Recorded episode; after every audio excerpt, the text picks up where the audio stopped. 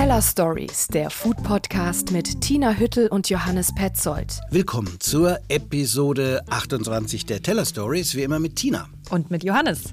Zwei Ausgaben lang haben wir uns ja mit dem Essen der Zukunft beschäftigt. Könnt ihr übrigens jederzeit nachhören, Folgen 26 und 27.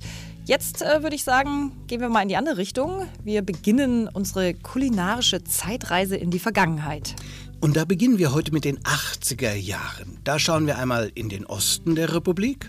Unser Zeitzeuge dafür ist Roland Albrecht. Der war zur DDR-Zeit nämlich der Restaurantleiter im Palast der Republik in Ostberlin. Worcestersoße. Also in Thüringen hieß die Worcestersoße. Das war ein unbedingtes Muss. Das, das gab es in, in jeder Kneipe, auf jedem Tisch. Bei Würzfleisch nicht? oder Steak au four oder was es da so gab, wo du das drauf machen musstest, war dann in, in, in rauen Mengen. Nicht? Also Und wir beamen uns natürlich auch zurück in den 80ern in den Westen der Republik. Dafür hast du dich mit äh, Gabriele Heinz unterhalten, der Chefredakteurin vom Foodie und vom Feinschmecker Magazin. Frankreich war das große Thema. Also alles, was aus Frankreich kam, war eigentlich Kult und heilig sozusagen. Und äh, es kursiert bei uns immer noch die Geschichte, wie Eckhard Witzigmann, Österreicher, aber der auf deutschem Boden beste Koch sozusagen, der die beste deutsche Küche, das beste deutsche Restaurant geführt hat, heimlich im Kofferraum Creme Fraiche aus Frankreich geschmuggelt hat, weil es das alles hier nicht gab. Die beginnenden 80er, ja, wunderbares Jahrzehnt, nicht nur kulinarisch, so ich sag mal die letzte Unbeschwertheit, bis dann, ja, Tschernobyl kam. Aber dazu später. Wir haben nämlich heute noch einen Post-80er-Jahre-Gast, nämlich Sissy vom Insta-Blog Eating in Berlin. Die bringt uns die internationale Perspektive mit rein. Wie waren die kulinarischen 80er in China? Aber auch hier, was haben wir hier in den 80ern in den chinesischen Restaurants gegessen? Es gab früher als Kind immer diesen, ich glaube, das nennt sich Wotor. Und das ist im Prinzip so eine Art Mais-Dumpling. Das ist ein sehr, sehr dichter Mais-Dreieck quasi aus Maismehl gemacht. Das gab es als ich klein war, eigentlich überall. Spannend auch, jede zweite Ausgabe der Teller Stories sind ja auch unsere Partner von der Preußenquelle hier zu Gast. Heute ist das äh, Frank Stieldorf, Geschäftsführer der Preußenquelle. 80er Jahre und Wasser? Hm, erstaunlicherweise musste Frank Stieldorf nicht lange überlegen und hatte spontan da auch einige Informationen über Wasser und die Zeit parat. Lasst euch überraschen. Wenn ich an die 80er denke, ich bin ja 1976 geboren, dann ist das bei mir eigentlich ja Kinderessen zu Hause. So. Im Bayerischen. Im Bayerischen, genau. Meine Mutter hat immer frisch gekocht, die war Hausfrau und ich kann mich noch erinnern, als sie das erste Mal Ravioli in Dosen zu Hause bei uns machte. Die hat das irgendwie im Supermarkt entdeckt, gekauft und äh, wir Kinder fanden es einfach nur großartig. Mhm. Endlich mal so ein ganz anderer industrieller Geschmack, sage ich mal heute. Ne? Ja. Hatte natürlich nichts mit den Ravioli zu tun, die äh, man heute äh, so als italienisch isst. Das war so matschig und da war so eine Tomatensoße, die hatte eher sowas wie Ketchup-Geschmack. Ah, das war mein erstes Erlebnis, äh, wie, wie süchtig eigentlich diese Industriearomen äh, machen können. Küche machen kann, ja.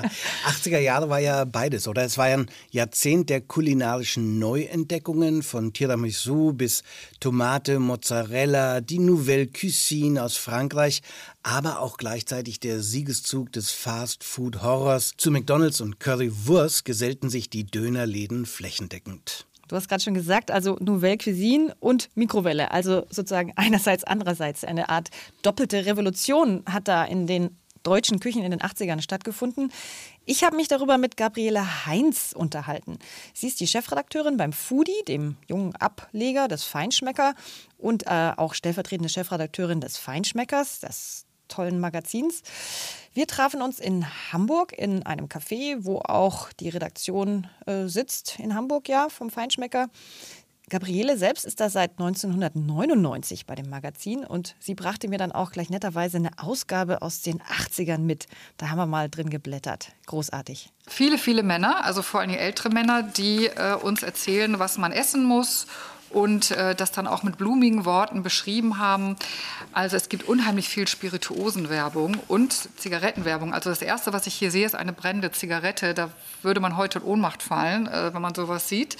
Und wenn man hier die Bilder sieht, hier zum Beispiel zwölf Köche, alle in weiß, Viele auch gern noch etwas, etwas kräftiger. Also das ist schon eine ganz andere Welt. Bierwerbung haben wir hier zum Beispiel. Also Frauen sind hier höchstens so als äh, Service-Mitarbeiterin, als so eine Art Markt sich hier, die auf Gänse aufpasst. Also in niederen Positionen. Schon ein sehr männliches Magazin, das muss man einfach sagen, wenn man hier so durchblättert. Ja, das war das Erste, was auffiel. Überall Männer. Ihre eigenen Erinnerungen an die 80er Jahre Küche hat sie natürlich auch. Gabriela Heinz hat Mitte der 80er Abitur gemacht. Ich glaube, in Bremen war das und hat sie Folgendes erzählt. Wir haben unheimlich viel Fleisch gegessen. Also zum Frühstück, zum Mittagessen Frikadellen, Würstchen, abends Abendbrot mit Bierschinken und Mett.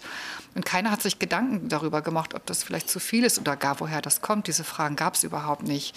Beim Käse gab es Scheibletten und Babybell und auch wir waren ganz weit weg von Rohmilchkäse, noch nie etwas davon gehört. Also es war alles relativ schlicht, äh, sehr fleischlastig und ähm, es ging einfach nur danach, ob es geschmeckt hat. Also diese Sorglosigkeit, die da auch rausspricht, ist ähm, irgendwie ist die auch schön. Das ist so ein bisschen die Unschuld und Naivität der frühen Jahre, hat auch was. Sehe ich auch so, hat sie übrigens auch nochmal betont. Also ich finde, heutzutage ist man schon überkritisch, also mit dem, was man isst. Und manchmal geht es nur noch darum, ist etwas gesund, ist etwas korrekt, äh, passt es in die Zeit, ist es regional. Also ich finde, das Essen ist auch sehr, sehr überfrachtet mit ganz vielen Fragen oder Fragezeichen und Analysen. Und einfach dieses es sich mal gut gehen lassen, finde ich, das ist so ein bisschen in den Hintergrund getreten. Das finde ich sehr schade. Zunächst war ja alles noch ziemlich deftig und schwer. Unter den großen Klassikern dieser Zeit war zum Beispiel Hase Royal. An den erinnere ich mich auch noch. Ein durch und durch wirklich heutzutage altmodisches Rezept. Der Hase wird in reifen Burgunder und Gänseschmalz geschmort mit, äh, ich glaube, insgesamt 60 Schalotten, 30 Knoblauchzehen. Also da wird nicht gespart, bis er nach viereinhalb Stunden Löffel weich ist. Am Ende wird die Soße mit den Innereien gewürzt, mit Hasenblut und Cognac gebunden. Der große Paul Bocuse hat das Rezept in seinem Buch La Cuisine du Marché unsterblich gemacht. Ja, du sagst es, Frankreich war das große Thema oder wird in den 80er Jahren das große Thema und Paul Bocuse natürlich äh, auch unser Gott. Und langsam wird halt alles hier dann auch raffinierter und feiner. Ne? Die Nouvelle Cuisine. Das ist das Zauberwort. Die Nouvelle Cuisine kam dann Anfang der 80er mit Paul Bocuse, also dem legendären Koch aus Lyon, wo es dann darum ging, also mit feinen Soßen zu arbeiten, mit viel Gemüse, mit kleinen Portionen und äh, wo man dann versucht hat, wegzukommen von einfach diesen großen Portionen und so die Küche zum ersten Mal seit dem Krieg eigentlich dann äh, feiner wurde, eleganter wurde, äh, raffinierter, man auf Geschmack gesetzt hat und auch auf die Produkte der Region, also damals des Südens zum Beispiel, also versucht hat, den Geschmack Südfrankreichs so auf den Teller zu bringen. Ähm, das war das große Verdienst der Nouvelle Cuisine, auch wenn die Nouvelle Cuisine natürlich damals auch viel verhöhnt wurde als Mini-Portionsküche. Äh, aber hat doch einen ganz großen Schub gegeben für äh, die Entwicklung der Küchentechniken. Übrigens, in der Feinschmecker-Ausgabe gab es dann im Mittelteil auch noch eine große Geschichte über die Berliner Restaurants, die 50 besten. Natürlich ging es nur um West-Berlin, also Restaurants wie äh, Florian, Phoenix, Hofgarten, Alt-Luxemburg, Rockendorf die es heute alle nicht mehr gibt. Alle sehr klassisch, alle sehr so altmeisterlich, biedermeierlich, also mit so Brauntönen, irgendwie auch ähnlich so in ihrer Art. Also wenn man sich die Liste, die da abgedruckt ist im Magazin anschaut, dann gibt es von diesen ganzen Restaurants in Berlin nichts mehr, bis auf das Café Einstein. Table Talk Tina testet. So, Tina, was hast du ausgegraben? 80er Jahre Küche in Berlin, nicht so einfach was zu finden. Du hast ja gerade schon gesagt, so viele Läden gibt es da nicht mehr. Es gäbe vermutlich schon noch einige Altberliner Kneipen, vielleicht Funkturm-Restaurant oder auch noch den ein oder anderen Italiener oder Griechen aus der Zeit. Aber Restaurants, über die man damals schon sprach und heute noch spricht. Nicht so viele. Einer, der recht lange blieb, das war ja ähm, Henry Levy und sein Maître teuer, plüschig, passt in diese Zeit, verschwenderisch, feinste französische Importprodukte, das gab es seit den 60ern. Das Maitre überstand die 70er mit Krawattenzwang, muss man sagen, und hohem avantgardistischem Ehrgeiz. Über das Maitre hieß es zu der Zeit, es sei kulinarisch vergleichbar mit französischen Drei-Sterne-Restaurants. Henry Levy resignierte dennoch aus Gästemangel Anfang der 80er schon. Da wurde das Restaurant geschlossen, also gehört so ein bisschen in die 80er Jahre rein, aber ist auch Ende Gelände am Anfang der 80er. Parallel stieg aber damals noch ein anderer, ziemlich bodenständiger Koch zur Berliner Spitze auf, äh, Siegfried Roggendorf. Großer Name. Ja, hier für die Berliner auf jeden Fall. Der war übrigens auch in der Feinschmecker-Ausgabe unter den 50 Besten äh, zu finden. 1981 gründete er Rockendorfs Restaurant, Weidmannslust, mhm. also Westen natürlich, tief im Westen. Und äh, das bekam hier in Berlin den ersten und 88 dann den zweiten Stern. Ja. Also Anfang der Sterneküche in Deutschland. Ja. Zusammen mit seinem Dauerkonkurrenten Karl Wannemacher vom Alt-Luxemburg und Franz Raneburger Bamberger Reiter, das sind so die Namen, die man hier mal nennen muss, ne, dominierten die eigentlich die Berliner Gastronomie bis zur Wende. Raneburger war ja auch der einzige Berliner Topkoch, der irgendwie gelegentlich mal diese regionalen Traditionen und Gerichte auch irgendwie mit aufnahm, also nicht nur auf Französisch setzte und zum Beispiel das Berliner Eisbein modernisierte. Der hat es nämlich entfettet und mit Sauerkraut als Füllung und Püree aus frischem Erbsen aufgemöbelt gibt es aber, wie gesagt, all diese Restaurants, die ich gerade genannt habe, gibt es alle nicht mehr. Aber einige von denen sind noch richtig aktiv, wie zum Beispiel der Franz Raneburger vom Bamberger Weiter. Den hatten wir ja zum Beispiel im Coffee Break. Richtig, genau. Aber ich konnte leider nicht mehr hingehen, deswegen habe ich mir für diesen Test eine neue Eröffnung ausgesucht. Äh, eine, von der ich denke, die passt ganz gut zu den 80ern. Ich fand nämlich die Küche da so richtig 80er-mäßig. Okay, das klingt spannend. Äh, bevor du erklärst, was 80er Jahre für dich dort ist, wo, wo warst du genau? Am Gendarmenmarkt. Das ist ja auch nicht irgendeine Adresse. Du erinnerst dich an das alte Eigner, direkt ja. am Gendarmenmarkt gelegen. Ähm, nicht seit den 80ern gab es das, aber immerhin 20 Jahre lang war es da. Es war ja eine Institution, geführt von Berlins Gastropionier Herbert Beltle. Da haben schon die berühmten und weniger berühmten aus jedem Winkel der Welt gegessen, bevor es das Grill Royal mhm. gab, muss man auch sagen. Ne? Finde ich ähm, auch wirklich sehr gut, dass du das äh, gewählt hast. Ich wollte da schon die ganze Zeit hin, hab's noch nicht geschafft. Ich bin ein großer Fan von Florian Glauert, aber ich will nichts vorwegnehmen. Ich will nur sagen, ich bin wirklich gespannt. Also gehen wir noch mal ein bisschen zurück. Im Sommer 2019 wurde im Eigner der Herd abgedreht und ausgedreht, die Tische abgedeckt, die Stühle hochgestellt.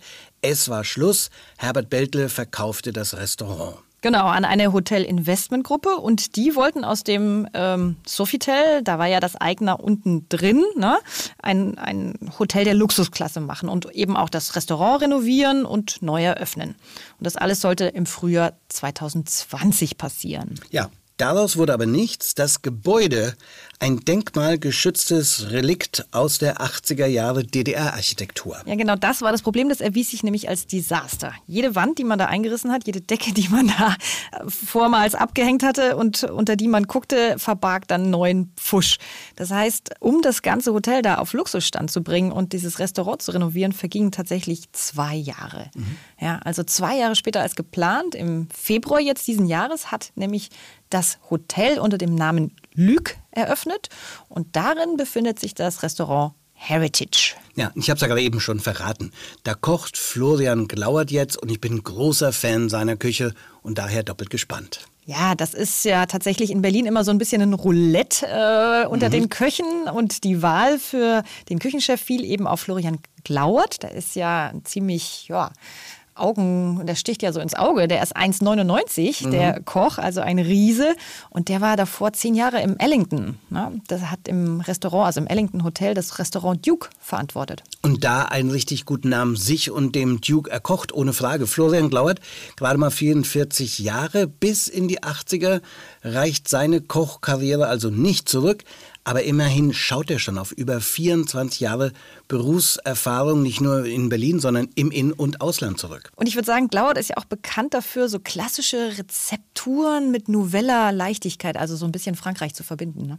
Mhm. Im Duke erinnere ich mich etwa an so Gerichte wie ha, so ein geschäumte Velouté von Fin de Claire Austern mit Artischocke oder auch mal Champagner Sorbet mit Mandarinen, Verjus und Kräutern und Erdbeeren. Also das war schon äh, ziemlich fein. Genau, und da wurde gerne geklotzt und nicht gekleckert. Dafür steht auch das Duke. Das war toll. Geht's im Heritage jetzt genauso edel zu wie im Duke? Das ist die Frage. Sagen wir mal so, man sitzt da ziemlich edel in so einem, ja, wirklich schönen Ambiente auf Sesseln in preußisch Blau, die von zarten Holz- und Alt-Rosé-Tönen sich ringsum abheben. Ist also schön gemacht, aber was jetzt die Karte angeht, da würde ich sagen, es ist eher schwer auf den Begriff zu bringen. Es geht von New York Shrimp Cocktail, also so ein Klassiker der 80er, mhm. über, ja klar, heute braucht man das, vegetarisches Jackfruit Tartar bis hin zum Rinderfilet mit Miso-Jus. Am ehesten würde ich eben sagen, trifft die Richtung 80s Hotelküche auf das Essen zu. 80s Hotelküche. Ähm, was meinst du denn damit? Ja, ich verstehe da so ein bisschen munteres, unbeschwertes Crossover. Für jeden Geschmack was dabei. Ähm, ja, eben nicht auf diese Worte saisonal, regional, nachhaltig, gesund abzielen, wie es eigentlich heute so üblich ist, sondern so ein bisschen wieder das Gefühl der Yuppies, was kostet die Welt, ich habe Spaß, ich gebe Gas, aufleben zu lassen, bevor Klimawandel, Nachhaltigkeit uns allen so ein bisschen den Spaß verdarben. Genau, und da bist du ja, Neue Deutsche Welle zitieren, genau in den 80ern, klingt schon allein deswegen so ein bisschen rückwärtsgewandt. Ja, aber darf eben zur Abwechslung vielleicht auch mal sein. Wir haben ja vorher auch mit Gabriele Heinz darüber geredet. Schließlich ist ja der aktuelle Zustand der Welt halt auch deprimierend genug manchmal. Das kann man sagen. Genau, wer also das vermisst hat, der kriegt mal hier seine volle Dosis Mayonnaise, sei es beim New York Shrimp Cocktail. Es gibt, ähm, der wird hier so ganz klassisch mit so einer Marie-Rose-Soße angerührt aus Mayo, Ketchup, Dijon-Senf, Tabasco, Cognac, ja.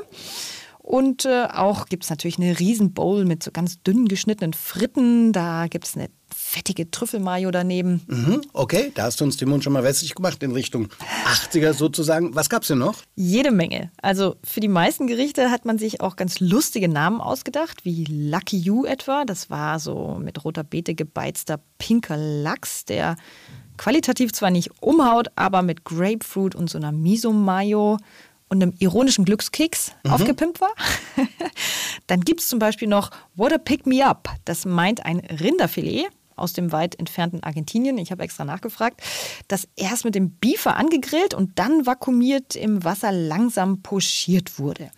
So wurde es extrem weich und zart. Gleichzeitig, ganz ehrlich, vermisste ich aber so ein bisschen das echte Fleischgefühl und echte Fleischaroma. Immerhin war es sehr gut kombiniert mit Edamame, Pak Choi Gemüse, Miso-Shü. Das hat es wieder wettgemacht. Okay, also klingt gut, aber was ist so dein abschließendes Urteil? Soll ich hingehen? Ich würde sagen, im Heritage zu essen macht Spaß. Wenn du allerdings jetzt verwöhnter Fine Dining Gast bist oder saisonal äh, regionaler Produktfetischist mit einem Nachhaltigkeitsbewusstsein oder Slow Food Genießer, dann äh, würde man das vielleicht ein bisschen anders sehen.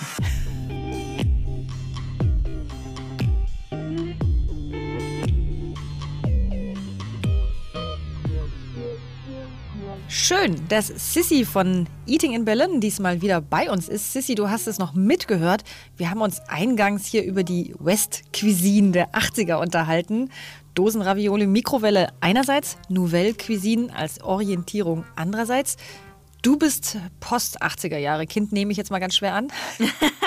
ähm, ich habe, also ich bin, ich kann es jetzt einfach auch verraten, ähm, 89er Jahrgang, also ich habe Mini-Mikroteil noch mitgekriegt, aber da war ich natürlich nicht in Deutschland. Äh, deshalb finde ich das super spannend, was du so erzählst. Äh, Dosenravioli ist tatsächlich bei meinen Freunden auch noch Thema. Ja, gut.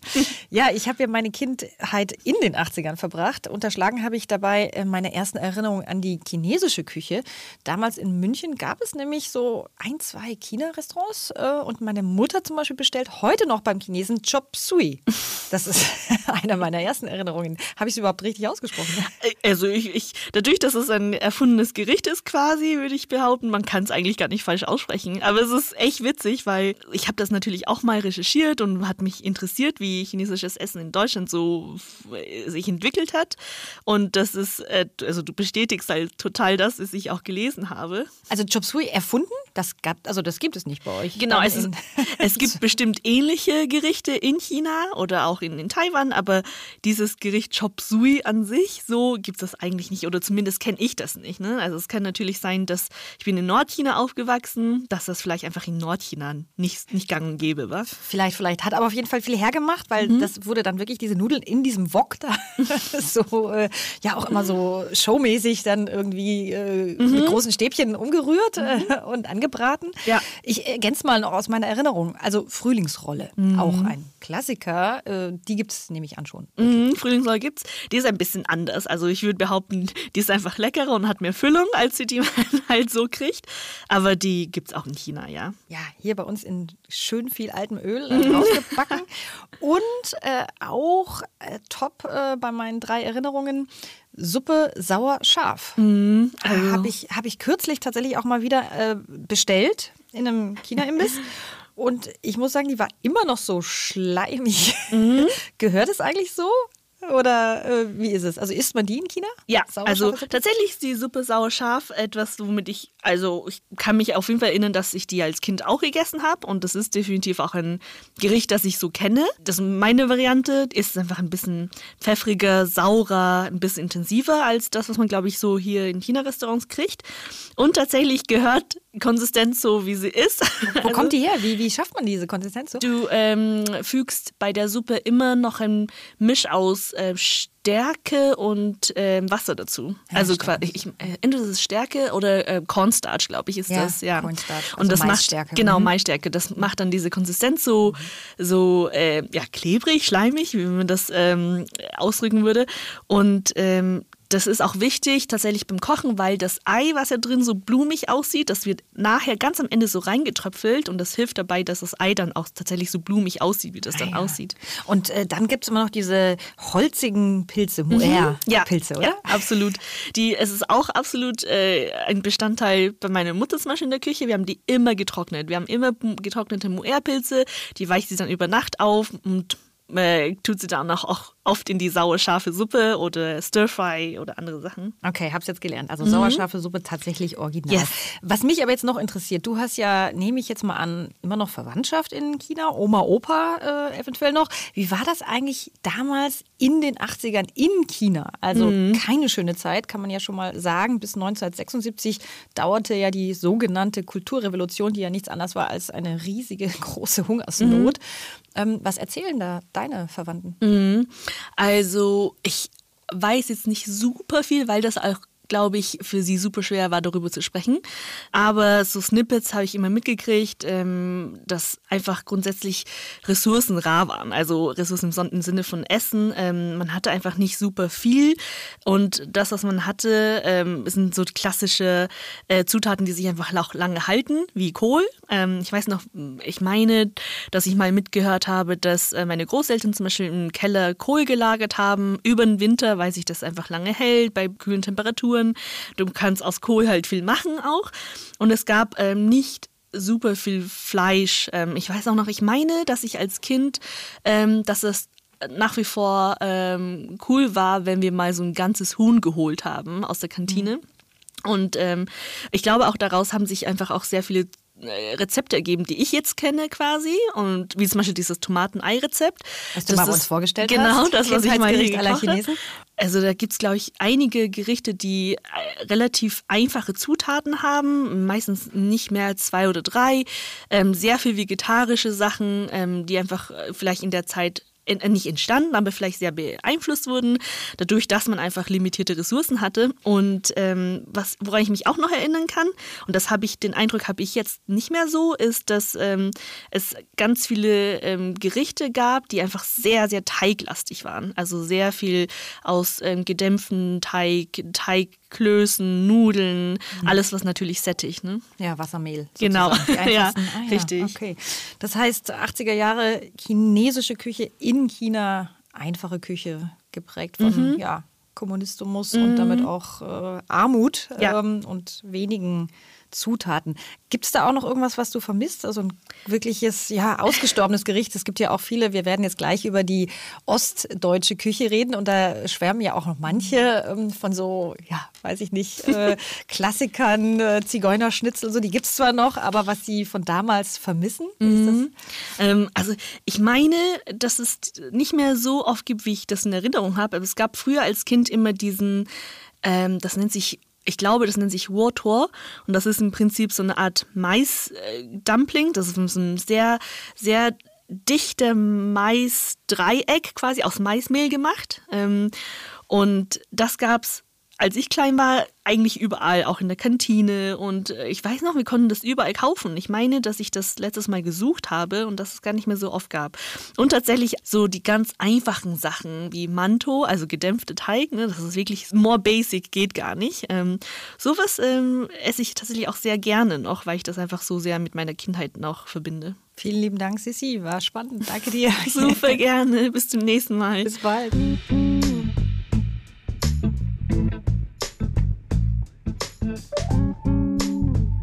So, wir waren kulinarisch im Westen der Republik unterwegs und eben mit Sissi auch noch in China. Auch da haben wir eine Menge über die 80er erfahren.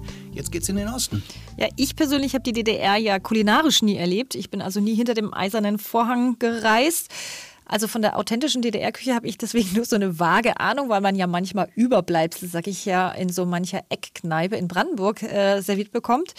Aber natürlich kenne ich das desaströse Image. Vom Schriftsteller Michael Rutschki stammt ja der berühmte Satz, dass die Wiedervereinigung erst dann vollzogen ist, wenn in Rügen frisch geriebener Parmesan zum Essen gereicht wird. Auf jeden Fall ist klar, die Republik fährt auch 30 Jahre später noch kulinarisch zweispurig, vor allem kulturkulinarisch, wenn ich dieses Zitat höre, weil dieser Spruch von Rutschki natürlich aus einer westlich, muss man sagen, sehr fast arroganten Denke kommt. Das ist ja ein bisschen Kulturimperialismus, oder? Ich kenne noch einiges aus der Küche der ehemaligen DDR. Vielerorts, klar, war das Essen nicht so toll, aber hinter diesem Satz steckt erst, wenn unsere Kultur die letzte Ecke der ehemaligen DDR erreicht und man muss sagen überrollt hat, dann ist die Wiedervereinigung geglückt. Ja, eben nicht. Das hat mit Vereinigung für mich nicht so viel zu tun. Da hast du recht. Aus westlicher Sicht war die Frage, wer besser ist, natürlich ganz schön früh äh, geklärt. Ne?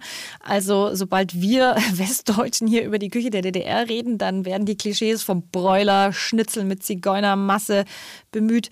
Aber ich muss auch sagen, es wird auch nicht so richtig dagegen gearbeitet. Also ich habe mir mal ein Kochbuch gekauft, die besten Rezepte der DDR. Später, also lange nach der Wende erschienen. Und da drin wurde natürlich das Schnitzel mit Zigeunermasse und die Fruchtscheiben in Obstschaumtunke aus der Konserve angepriesen. Da frage ich mich schon, waren das wirklich die Vorzeigegerichte und gab es da wirklich kein gutes Essen? Also du warst ja da essen, erzähl doch mal. Und muss ja auch sagen, natürlich gibt es ja auch den Ausdruck der Sättigungsbeilage, den habe ich in den 90ern gelernt, was viel über die Esskultur der ehemaligen DDR schon aussagt. Aber das Essen dort vereint äh, zu einer Erinnerungskultur, darf man auch nicht vergessen, zu einer gewissen Romantik eines untergegangenen Landes, eine Erinnerungskultur, die Identität stiftet. Und wenn ehemalige DDR-Bürger von Steko, Fuhr sprechen, von Würzfleisch, dann kommt das eben aus einer gemeinsam erlebten Geschichte. Im Westen gibt es diese gemeinsame Erinnerung an eine Esskultur kaum. Ich musste mir auch erst dieses Kochbuch der 80er Jahre kaufen, habe ich hier mitgebracht, antiquarisch, um mir diese Zeit wieder vor Augen und auf den Teller zu zaubern aus Westsicht. Und wenn ich das versuche von außen zu betrachten, ich habe den größeren Teil dieses Jahrzehnts auch nicht in Deutschland gelebt, kann man auch sagen, aus dem reichhaltigen Angebot im Westen verfügbar, wurde relativ wenig gemacht im Westen, wenig Kulturgeschichte geschrieben. Also das würde ich nur mal sagen, um eine Lanze für die DDR zu brechen. Ja, da gibt es ja einige, die die Lanze für die DDR und die Kultur und Kulinarik da brechen. Also mir im Kopf ist da natürlich vor allem Roland Albrecht. Ja, du wirst ihn ja nachher noch vorstellen nur noch mal schon kurz vorher gesagt, wir haben ihn beide getroffen, äh, öfter interviewt und er hat ja auch wirklich wunderbare Geschichten zu erzählen. Also von Hummeressen in der DDR. Ja. Dann nämlich, wenn Kubas Flotte mal wieder Hummer lieferte, weil sie nicht in anderen Devisen zahlen konnte. Also ähm, ja, stell doch mal Roland Albrecht vor. Du hast ja gerade seine Biografie gelesen. Ja, also Roland Albrecht, heute bekannt vom Kollwitzplatz im Prenzlauer Berg. Dort serviert er immer noch Currywurst mit äh, Champagner. Lange hat er das Restaurant Zander am Kollwitzplatz geführt und zu DDR-Zeiten arbeitete er als Restaurantleiter im Palast der Republik, hat dort die Politprominenz versorgt. Wenn wir frische Erdbeeren gebraucht haben, so sein legendärer Satz, konnte ich die Brigade zum Suchen losschicken. Ich glaube, man muss es auch noch mal schnell einordnen für jüngere Hörer. Dimension Palast der Republik. Da stand ja, also der steht heute das Stadtschloss. Da war früher ein riesiger Palast. Das war die Volkskammer der DDR und äh, sozusagen das Parlament. Und darin gab es auch jede Menge Gastronomie. Ähm, 14 Restaurants, Cafés und Bars. Ich glaube 200 80 Köche und tausende Gäste täglich sind da ein- und ausgegangen. Also das war der Ausgeort. Wenn man irgendwas Besonderes feierte, dann, äh, also wie Jugendweihe oder so, dann ging man in den Palast der Republik und eins der Restaurants. Jugendweihe und jede Menge offizieller Staatsfeiern. Legendär die letzte, die Feiern zum 40. Jahrestag der DDR Honecker und Gorbatschow waren dabei 1989 und Roland Albrecht und seine Kollegen waren es wohl auch, die das letzte Staatsbankett bereitet haben. Ja, die Geschichte hat er mir auch erzählt, dir mhm. wahrscheinlich auch. Diese wunderbare Anekdote über Erich Honecker. Das war, ähm, ja, natürlich äh, in einem Rahmen dieses Staatsbankett alles sehr repräsentativ. Äh, Schauplatten mit weiß ich nicht, Räucherfischarrangements, kann ich mich erinnern. Känguru-Schwanzsuppe hat er mal irgendwie erwähnt, das gab es da. Ähm, Käsefuhr und Mokka und so weiter. Und Honecker kommt da also in letzter Minute reingewischt und das Erste, was er sagt, war, ich brauche einen Selter, ich habe Durst und eine Bockwurst. Und äh, von diesem Tag an war festgelegt, äh, egal was für eine Veranstaltung, immer ein Glas Bockwurst musste hinten in der Ecke in der Küche sein. Das hat äh, Albrecht jetzt auch in seinem Buch in den Memoiren, glaube ich, beschrieben. Du hast es gelesen, was steht da noch alles? Na, Roland Albrecht ähm, hat dieses Buch sich schreiben lassen mit dem etwas unglücklichen Titel, finde ich, oder Untertitel Der Chef der Familie. Besser gefällt mir die zweite Unterzeile, Porträt eines ruhelosen Wirtes. Geschrieben hatte sein ehemaliger Mitarbeiter, ein Filmregisseur. Gut zu lesen, erzählt die Geschichte von Roland Albrecht mit seinen Anfängen in Thüringen hin zum Palast der Republik in Berlin gut wirklich als erlebte Kulturgeschichte. Wenn man die Esskultur der ehemaligen DDR ein bisschen besser verstehen will, ist das wirklich eine gute Empfehlung. Dann rückt man auch etwas näher an diese Tugend der DDR-Bürger zum Beispiel, nämlich improvisieren. Das fand auch in der Küche statt und da hatten die dem Westen einiges voraus. Das kommt im Buch von Roland Albrecht gleich mehrfach zur Sprache. Wenn man sich noch in diese Zeit hineinessen will, empfehle ich das Jäger und Lustig in Friedrichshain, oder? Da haben wir ja beide schon mal drüber berichtet. Das stimmt. Kann man sich auch gerne nochmal nachhören. Kann man jederzeit hören in unserem äh, Podcast Teller Stories. Ausführlich haben wir es besprochen. Interessant an Roland Albrecht oder das, was ich immer mit ihm verbinde, ist eigentlich, dass er ja was war in der DDR, das äh, war gar nicht so vorgesehen. Nämlich er war ein Gourmet, ne? also im Osten. Er wusste nämlich immer, wo es die besten Sachen gab. Äh, und nach seiner Kellnerlehre in Apolda, da ging er nämlich eben nach Berlin und arbeitete dann als gastronomischer Leiter im Palast der Republik, wie eben schon erzählt. Und da kam er an die beste Ware, und auch natürlich an Westtrinkgeld. Ne? Und äh, das hat er dann gleich wieder in den Interrestaurants fürs Essen, für Produkte ausgegeben, wie das ein engagierter, passionierter Koch eben macht. Also die Devisen hat er gleich wieder umgesetzt. Ebenso gern fuhr er nach Weimar in den Elefanten, den gibt es heute noch, oder auch nach Suhl, wo es Sushi gab, schaffte es, was sonst eigentlich nur Parteifunktionären gelang. Ja, du sprichst von diesem legendären Waffenschmied in Suhl, so hieß das. Das war der einzige Japaner in der DDR. Und äh, wer hier reservierte, hat er auch erzählt, der wartete schon mal zwei Jahre auf den Tisch. Ne? Zwei mhm. Jahre. Mhm. Wurde noch ein Film auch drüber gedreht, ne? Genau, genau. Ja. Noch ein interessanter Fakt dabei. Du hast diese Inter-Restaurants schon erwähnt. Das muss man vielleicht auch noch mal kurz äh, aufklären. Das waren eigentlich Restaurants hier, die aber für Westtouristen vorgesehen waren. Ne? Und ja. da musste man auch mit Westgeld bezahlen. In allen anderen Restaurants war es eher so äh, gehandhabt. Die, die waren in Preisstufen eingeteilt. Es gab fünf Preisstufen und die waren nicht nur ökonomisch berechnet, sondern eher politisch. Ja? Also jeder im Volk, das war einfach äh, Devise, sollte essen gehen können. Also sollte man sich leisten können. Ja. In manchen Restaurants natürlich ähm, dann eben nicht so häufig äh, mhm. und da ging es auch eben nicht ohne Valuta. Oder man brauchte Beziehungen, aber in anderen, da ja, ging es für wenig Geld, konnte jeder hin. War natürlich für uns Touristen auch cool, weil wir konnten, und damals hatte ich nicht gerade viel Geld, dort essen gehen, First Class sozusagen, aber es war halt eine andere Politik und irgendwie auch cool, denn eigentlich war so gedacht, jeder sollte sich Essen gehen leisten können. Albrecht, ich hatte dir vielleicht auch mal gezeigt, sammelt ja auch Speisekarten aus der DDR. Und ähm, apropos verschiedene Preisstufen und Preisklassen, da fällst du ja manchmal vom Glauben ab, äh, was da alles auf diesen Speisekarten steht. Also hat die mir mal gezeigt beim Interview. Wir können das nochmal anhören. Jede Stadt hatte die Restaurants oder Gaststätten, wo es fein war, wo man essen gehen konnte. Oder wo man essen gehen musste, wenn man. Gab es auch nicht. Also trotz Sozialismus das kleinbürgerliche Verhalten. Hier in Berlin war es zum Beispiel das Ärmelerhaus, das ist eine Speisekarte. Ja, die hatten dann am Tisch bereiten wir für sie zu Lendenstreifen, flambiertes Doppellendenstück Chateaubriand, Käsefondue, krokant Eis in Flammen. Wer mehr wollte, musste eben bereit sein, wie er dann viel Geld dazu lassen. Und äh, das waren dann die Restaurants der Sonderklasse S. Aber die gab es eben nicht für alle und das war ja das Grundproblem in der DDR, die Versorgung, die den Bedarf wirklich nur selten deckte. Ne? Und du hast vorher schon erwähnt, das wurde dann eben durch Erfindungsgeist und Kreativität ausgeglichen. Die Kreativität, die war früher äh, einfach mehr gefragt, um, um was auf den Teller zu bekommen.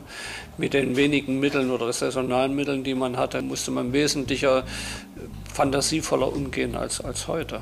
Da war Handwerk gefragt. Einfach Handwerk und Fantasie.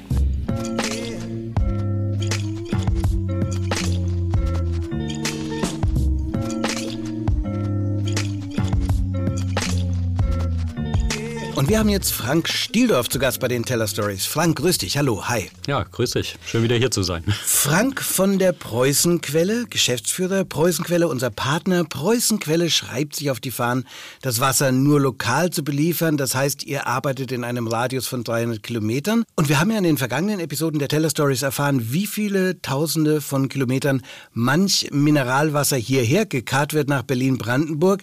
Wir haben uns äh, in einer anderen Folge über biozertifizierte gutes Wasser unterhalten, haben den Beruf des Wassersommeliers näher kennengelernt und die 80er Jahre sind ja heute unser Thema bei den Teller Stories. Ich habe dich angerufen und gesagt, Frank, was fällt dir zum Thema ein? Und ich war wirklich überrascht, dass du so schnell eine Verbindung von Preußenquelle und Wasser hin zu den 80ern gefunden hast, dem Wasser, das wir heute trinken kommt zum Teil aus den 80er Jahren, war deine spontane Antwort. Wie ist das genau gemeint? Ja, also bisher haben wir ja immer die Entfernung, diese 300 Kilometer halt genannt und jetzt sind wir in der zeitlichen Dimension drin und Zeit läuft bei Wasser ein bisschen anders ab. Ne? Also wenn man jetzt so die 80er Jahre halt sieht, dann hört sich das so, man ist ja ziemlich weit weg, man überlegt, was war da?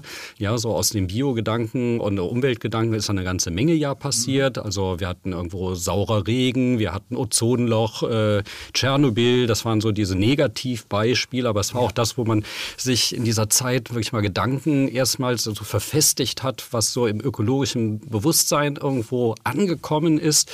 Und äh, um jetzt auf diesen Zeitbegriff halt zu kommen, naja, Wasser ist halt immer lange Zeit durch den Boden durch und hat einen langen Weg vor sich, also auch einen zeitlich langen Weg. Und wenn wir bei Wasser halt reden, ist ähm, so 40 Jahre kein wirklich großer Zeitraum. Ne? Also wenn man jetzt sieht, Leitungswasser kann ein paar Monate alt sein, es kann aber auch 10, äh, 20 oder auch 40 Jahre halt an. Meistens ist es ein Cuvée, es ist von allem etwas. Das wollte ich gerade sagen, ja, es ist ein genau. Gemisch aus allem, genau. aber weil man ja. so diese naive Vorstellung hat, das kommt aus dem Wasserhahn, das ist jetzt ganz frisch. Ja, frisch ist das schon, aber da, da kommt Zeitgeschichte durch den Wasserhahn. Ja, ja, es kommt wirklich Zeitgeschichte. Also es, wie gesagt, es kann eine ganz junge Zeit sein. Es kann aber auch wie mehrere zehn Jahre halt sein. Und auch in dieser Zeit nimmt man ja etwas mit. Ne? Also so wie man in Gedanken die Musik irgendwo noch so, das war Duran Duran in den 80er Jahren, erinnere ich mich dran. Oder Catch a Guru hatten wir den ja. gesagt. Das war, das war Guru Catch a Guru. Die ja, musikalische ja, ja, Verbrechen der 80er Jahre für mich. Aber deine genau. Augen glänzen Genau, ja. das war natürlich auch meine Never Zeit. Ending Story. Never Ending. Passt zu Wasser auch auch ganz gut. Ja, aber ja, es ist halt so, Tat. wenn man jetzt das wieder zeitlich sieht, also auch Wasser nimmt natürlich Dinge mit, die halt, also man muss überlegen, was war in der Umwelt denn, sag ich mal, in diesen 80er Jahren und äh, das, wenn wir es gut gemacht haben, dann wird wirklich nichts mitgenommen, ja, mhm. aber es kann auch sein, dass man manche Umweltsünden dann wirklich erst dann in den 10, 20, 30, 40 Jahre später halt irgendwo mitbekommt. Aus welchen Zeitschichten, sage ich jetzt mal, kommt denn unser Wasser, das wir dann im Wasserhahn da irgendwie ins Glas abfüllen? Ja, wie gesagt, das ist ein Cuvée. Es kommt, äh, ich kann das so pauschal nicht beantworten, weil ähm, es immer die Frage, in welcher Region ist man? Ähm, ist man in der Stadt? Ist man äh, aus dem Land? Wo werden die, äh, wird das Wasser hergenommen zur Wasserversorgung? Wir reden ja jetzt gerade von Leitungswasser, gar nicht von Mineralwasser. Ähm, und daher ist die Frage etwas schwer zu beantworten, wie oder einheitlich zu beantworten, wie äh, sich das Wasser zusammensetzt und wie alt das Wasser ist. Mhm. Also das ist Wasser, was wir im Augenblick aus dem Wasserhahn mhm. erleben. Das geht ja dann noch viel, viel weiter zurück, oder? Denn Leben auf dem Planeten gedeiht ja mit Wasserstoff, mit Sauerstoff. So fängt das alles an. Wasserstoff zuerst nach dem Urknall. Also folglich würde ich jetzt denken, dass äh, Wassermoleküle unseres Trinkwassers also auch Milliarden alt sind, zumindest eben so ein paar Enzyme daraus, oder? Also ich sag mal, die ganze äh, Erde, also alle Atome dieser Erde, ähm, hat es schon Milliarden Jahre alt gegeben. Ja? Und äh, natürlich auch Wasseratome. Ja? Aber wenn wir halt äh, über Wasser reden oder jetzt sage ich mal in der Preußenquelle, ich über Wasser rede, dann äh, rechne ich den Zeitpunkt, wann kommt das Wasser, wann tropft es auf den Boden. Ja. ja und wann, wie viele Jahre später, bei uns äh, sind es mehrere hundert Jahre, nehme ich es halt aus tieferen Schichten halt heraus. Also aus Zeiten, da, wo man nicht über Duran Duran und Kejiguru redet, sondern vielleicht mehr Beethoven, Mozart oder vielleicht auch ein bisschen Bach dabei ist. Okay, ja. also ja. Bach, da haben wir auch schon wieder eine gute aber ich, Verbindung. Aber was ich gut, äh, was ich spannend finde an dieser, dieser Frage, weil es ja alles hat ja mit allem irgendwo zu tun und wir, ähm, dass man halt schon das Bewusstsein hat, äh, wir haben ja einen, einen, Wasser, einen Planeten mit Wasser, aber davon sind ja nur 2,5 Prozent, glaube ich, ist es, ist es Süßwasser. Mhm. Das meiste davon zum Glück noch gefroren, aber äh, das, was wirklich als Trinkwasser zur Verfügung steht, sind ja nur 0,3 Prozent. Also ist, das ist wirklich wenig und da muss man echt drauf aufpassen. Wir haben jetzt die ganze Zeit immer zurückgedacht, ja, also wo kommt das Wasser her? Wir können ja auch in die andere Richtung denken und sprich, wir müssen heute darauf aufpassen, wenn es heute regnet, ja, geht das Wasser halt durch den Boden wieder durch. Und es braucht auch wieder 10, 20, 30, 40 Jahre. Bei Mineralwasser vielleicht 170 Jahre ne, oder 200 Jahre. Ähm, und es muss durch den Boden durch. Wenn die Böden nicht mehr gut sind, dann haben wir die Resultate. Erst dann trinken das erst unsere Kinder oder Enkelkinder. Ja, und also wir haben jetzt die ganze Zeit zurückgeguckt. Lass uns nach vorne gucken, weil daran können wir was ändern. Und da können wir jetzt was machen. Wasser aus dem Geiste der 80er mit allem Zeitfaktor. Nur einer kann das so wunderbar rüberbringen wie du, Frank. Vielen Dank für den Besuch. Ja, danke auch. Gern.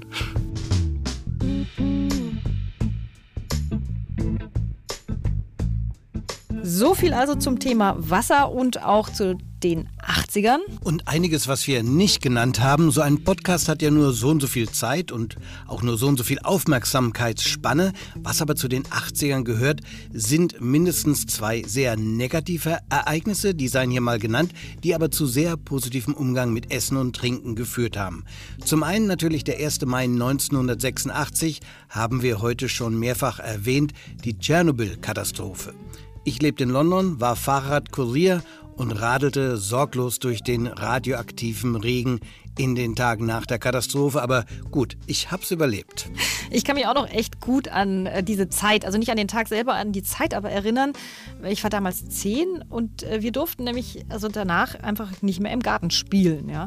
Und auch äh, meine Family zumindest, wir waren so leidenschaftliche Schwammersucher. Für alle nicht. ins Hochdeutsche, genau. ja, für alle nicht Bayern. Ja, Pilze. Es geht Pilze, um Pilze suchen, genau. Ich habe das geliebt und ich habe auch immer die meisten Steinpilze gefunden. Und von einem Tag auf den anderen war es damit echt vorbei. Also wir durften das nicht mehr. Wir haben nie wieder Schwammer gesucht als Familie. Ja, hm. jeder Pilz wurde dreifach begutachtet, besonders wenn er aus dem Osten Europas kam. Mhm. Der Aufstieg der Biomärkte in den 80ern ist auch eine Folge von Tschernobyl. Und der zweite Shake-up, auch der sei genannt, der Lykol-Skandal in Österreich. Da war der Wein gepanscht worden, um es kurz zu fassen. In Folge mussten viele kleine Winzer ihren Betrieb aufgeben, aber die haben aus ihren Fehlern gelernt. Es war die Geburtsstunde des heute hochgepriesenen, hochwertigen österreichischen Weines. Ja, und des Deutschen, von dem wir auch immer noch profitieren. Ja. ja. Ich würde sagen, das nächste Mal gucken wir noch weiter zurück. Episode 29. Die widmen wir dann nämlich der Esskultur der Nachkriegsjahre. Also wir gucken so in die 50er bis ja, 70er. Bleibt uns also gewogen, hört uns dann auch bitte zu, abonniert uns. Und ich würde sagen, wir verabschieden uns jetzt mit einem Song, der Esskultur und Musik der 80er Jahre zusammenführt. Der Song stammt aus dem Jahr 1982. Die Band heißt Spliff. Der Song zollt dem Siegeszug der italienischen Restaurants in jener Zeit im Refrain Respekt.